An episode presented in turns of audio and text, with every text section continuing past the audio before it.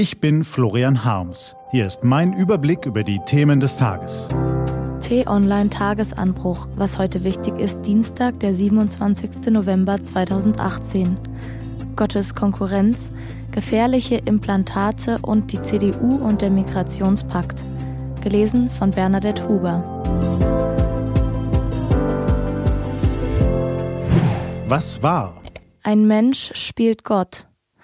Was sind wir doch für eine großartige Spezies. Wir erfinden Medizin gegen Krebs, wir fliegen schneller als der Schall, wir schicken Roboter auf den Mars, wir erschaffen Menschen nach unserer Vorstellung. Wie bitte? Ja, Sie haben richtig gehört. Im fernen China will ein Forscher die weltweit ersten genmanipulierten Babys gezüchtet haben. Verzeihen Sie mir bitte dieses harte Verb, aber drastische Ereignisse muss man drastisch beschreiben.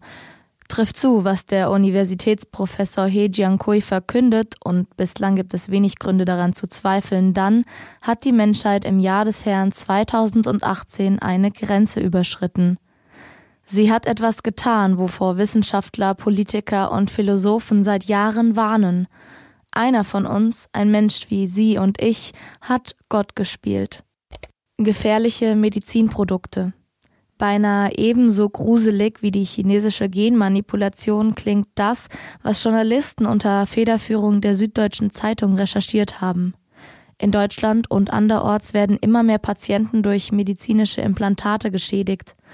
Die gemeldeten Verletzungen, Todesfälle und andere Probleme im Zusammenhang mit Medizinprodukten wie künstliche Hüft- oder Kniegelenken, Brustimplantate oder Insulinpumpen haben allein in Deutschland im vergangenen Jahr deutlich zugenommen.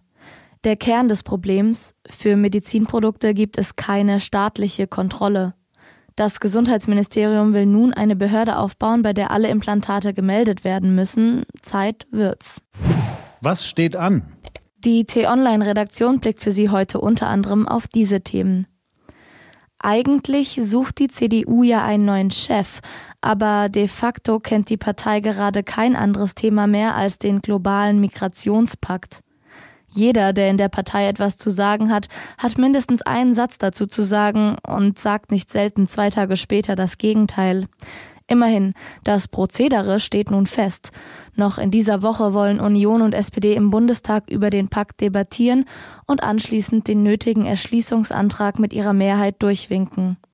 Auf der Berliner Sicherheitskonferenz wird heute sicherlich über den Konflikt zwischen Russland und der Ukraine gesprochen. Von deutscher Seite redet Verteidigungsministerin von der Leyen mit.